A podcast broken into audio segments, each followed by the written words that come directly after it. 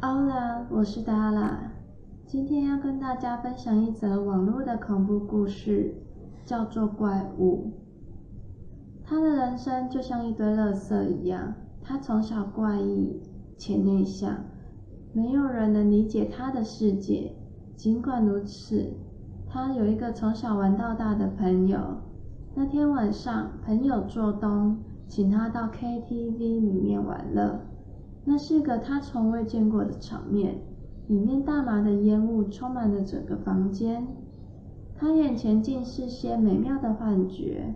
简直置身于天堂，衣着暴露的漂亮女人一个个在他身边扭动身躯，勾起了他不曾有过的欲望。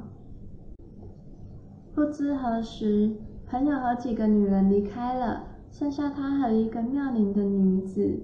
女人用各种姿势和语言挑逗他，最后两人在包厢里经历了一阵欢愉。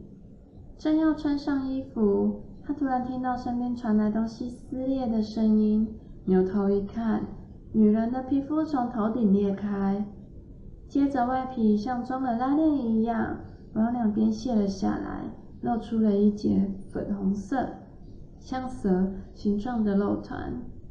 怪物一跃而起，钻到了他的嘴里，一下子滑进了他的喉咙。他连忙伸手抓住怪物的尾巴。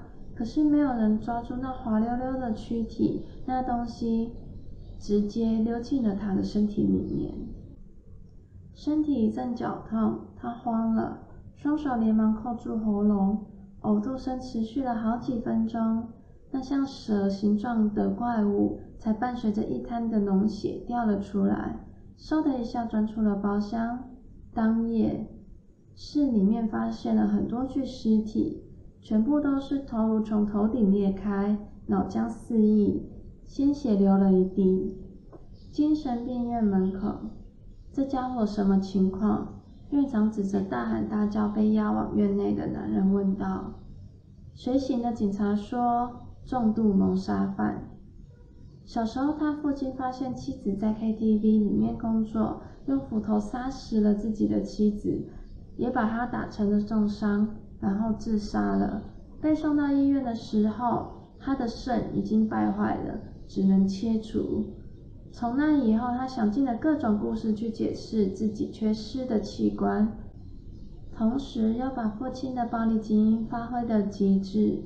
最近，他觉得有只会钻进人体的怪物，溜进了他的身体里，吃掉了他的肾，于是用斧头见人就砍。